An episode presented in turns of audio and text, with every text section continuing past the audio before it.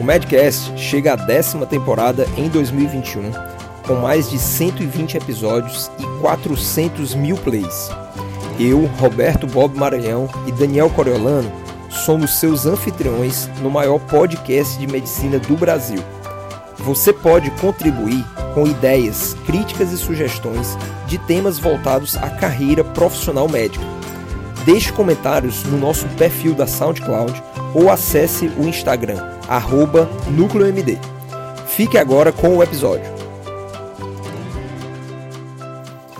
No Medcast anterior, nós conversamos sobre os cuidados paliativos. E eu falei para vocês que na segunda metade da décima temporada eu ia trazer temas relacionados à questão dos cuidados paliativos. Pois bem, hoje vamos conversar sobre declaração de óbito. E por que, que eu estou fazendo esse link com o episódio passado? É óbvio que a questão da declaração de óbito ela está relacionada a qualquer aspecto da atuação profissional de nós enquanto médicos.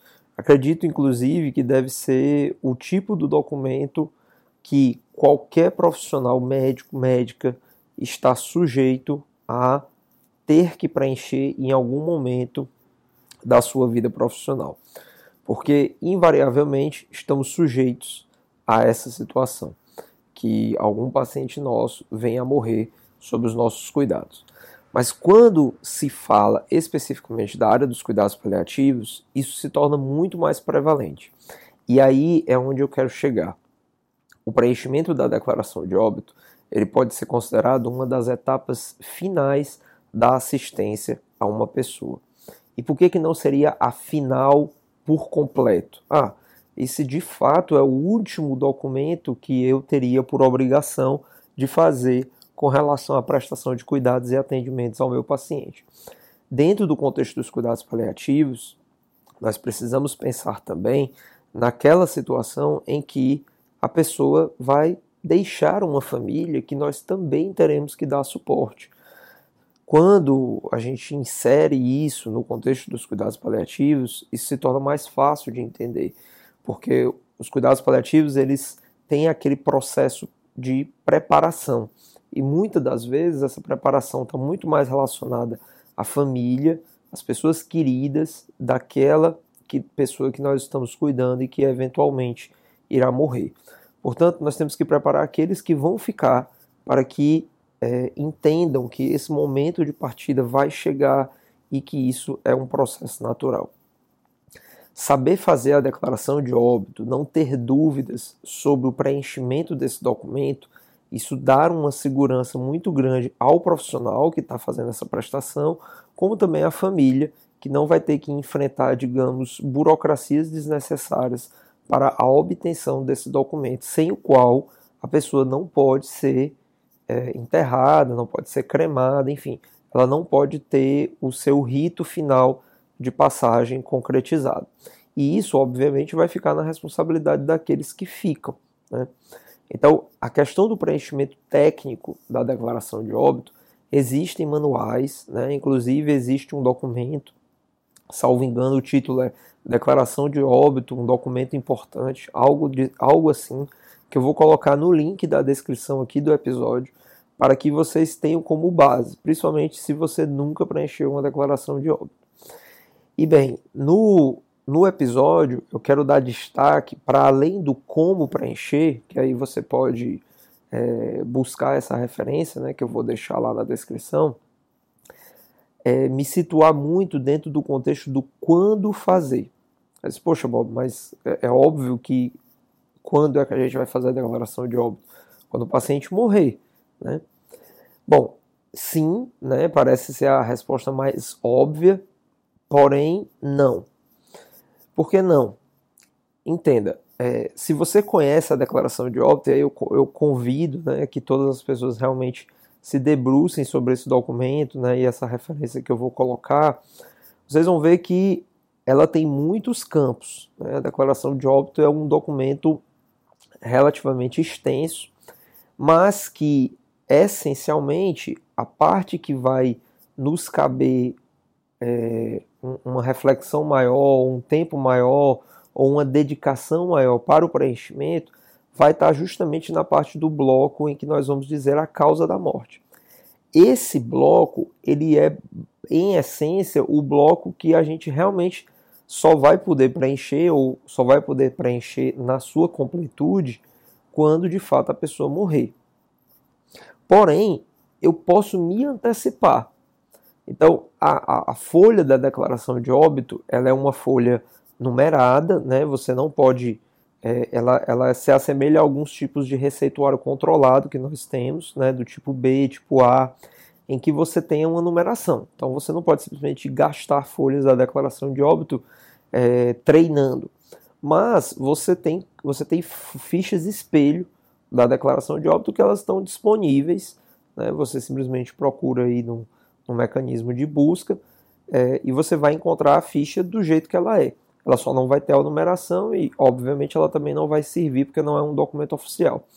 Mas você pode se utilizar desse documento para fazer um treinamento de como preencher a declaração de óbito e, principalmente, se você tem um grupo de pessoas que você acompanha, principalmente dentro de uma perspectiva paliativa, ou seja, você não se admiraria, não lhe causaria espanto, não seria inesperado que aquela pessoa viesse a falecer no intervalo de um, dois, três meses. Então, nessa situação em que eu, eu consigo é, me antecipar a uma situação de morte, né, sabendo que aquela pessoa realmente ela, ela tem esse caminho pela frente, porque infelizmente não, não se trata de uma doença curável, né, aquilo, que a, aquilo que a acomete. Então, eu posso sim estabelecer já uma linha de raciocínio para aquele documento. E qual é a importância disso? Então, vamos imaginar um, um paciente que tem uma doença pulmonar obstrutiva crônica, já faz uso de oxigênio, e continua evoluindo em termos de limitação de sintomas. Portanto, continua tendo falta de ar, dispneia, já usa oxigênio em casa. Então, eu imagino, aquela, aquela pessoa também, ela já teve alguns episódios de infecções do trato respiratório que foram sanadas, mas que infecção após infecção, né, a, o, o contexto clínico geral, né, o estado geral daquela pessoa está se tornando cada vez mais debilitado então eu sei que aquela pessoa realmente ela está caminhando para uma situação de terminalidade. Então, o que é que eu posso fazer? Então eu posso pegar esses elementos. Então eu sei que ela tem uma doença pulmonar obstrutiva crônica. Isso é uma doença de base dela. Provavelmente vai ser o estado de base que vai originar né, a situação do óbito, que vai levar a pessoa a morrer. E aí eu já posso deixar pré-determinada essa doença, ela já tem há quanto tempo? existia um contexto de tabagismo relacionado ao DPOC, esse contexto de tabagismo ele cabe ali na declaração de óbito, então eu já posso selecionar os elementos que eu vou colocar na declaração de óbito e já deixá-los prontos, para que uma vez que eu tenha que preencher, a parte que de fato vai surgir ali no final vai ser talvez é, um, um outro episódio infeccioso, ou então simplesmente a pessoa é, é, teve uma morte natural, né? ela dormiu e não acordou. Essas situações, dentro de um contexto bem é, acompanhado, bem monitorado, elas não obrigatoriamente precisam é, ser direcionadas para serviços de verificação de óbito. Por quê? Não, assim, digamos que é uma pessoa idosa, né, ela já tinha esse problema, então é possível sim que a pessoa tenha falecido em decorrência disso. Talvez eu não consiga determinar exatamente com precisão o que foi que levou ao óbito naquele ponto. Ah, será que foi um tromboembolismo pulmonar? Será que é, em algum momento, né, durante a noite, ela teve um infarto, né, e isso é, é, predispôs ao, ao, óbito? Mas entenda, existe um contexto maior, que inclusive dentro do, de termos epidemiológicos ele faz muito mais sentido, de que eu caracterize a, a, aquele episódio, né, aquela morte, como sendo decorrente de contextos crônicos. Tá? É muito diferente de uma pessoa que não tem problema de saúde nenhum e simplesmente morre durante a madrugada. Esse contexto de morte súbita, ele gera muito mais confusão em termos de se entender o motivo que levou aquela pessoa a morrer. Então, estar preparado dentro desse contexto ajuda demais. E aí por isso que eu digo, quando preencher a declaração de óbito, isso pode surgir já de muito antes da pessoa de fato vir a falecer. Então, assim, não é que eu esteja é, é, antecipando, né, ou então desejando a morte da pessoa. Não. Isso é um mecanismo que eu considero até de respeito e proteção para a família, para as pessoas que cuidam, né, para os entes queridos.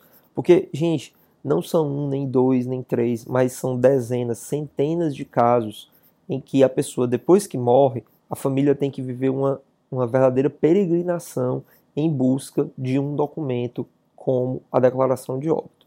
Então, se você faz acompanhamento desse perfil de pacientes, você tem a opção de ter esse documento para você.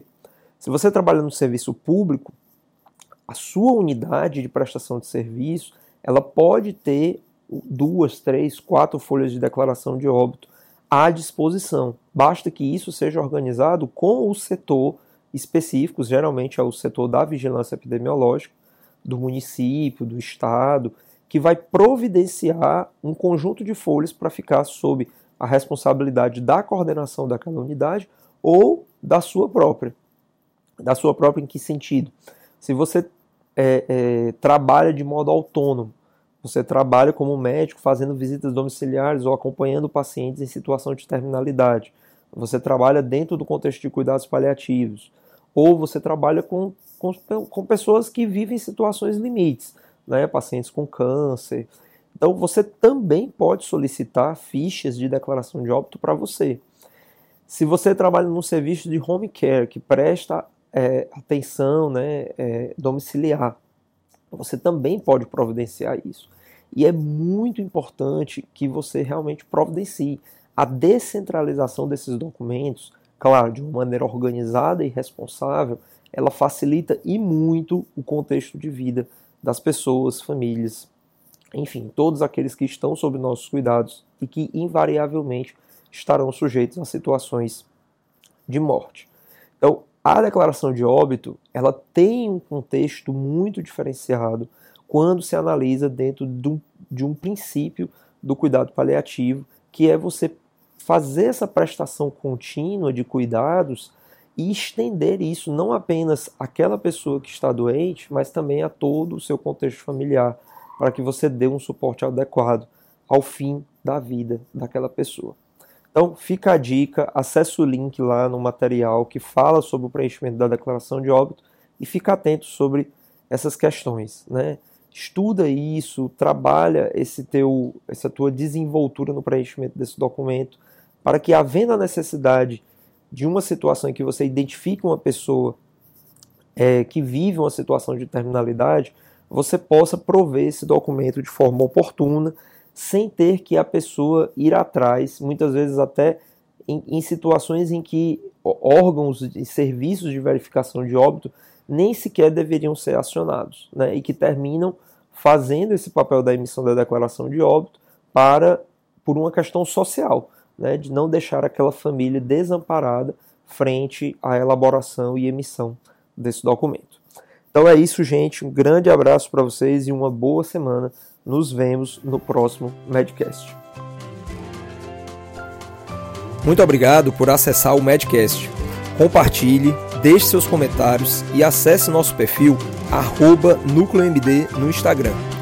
E para você que deseja fazer uma parceria conosco, envie um e-mail para contato@nucleomd.com.br ou veja mais informações na descrição.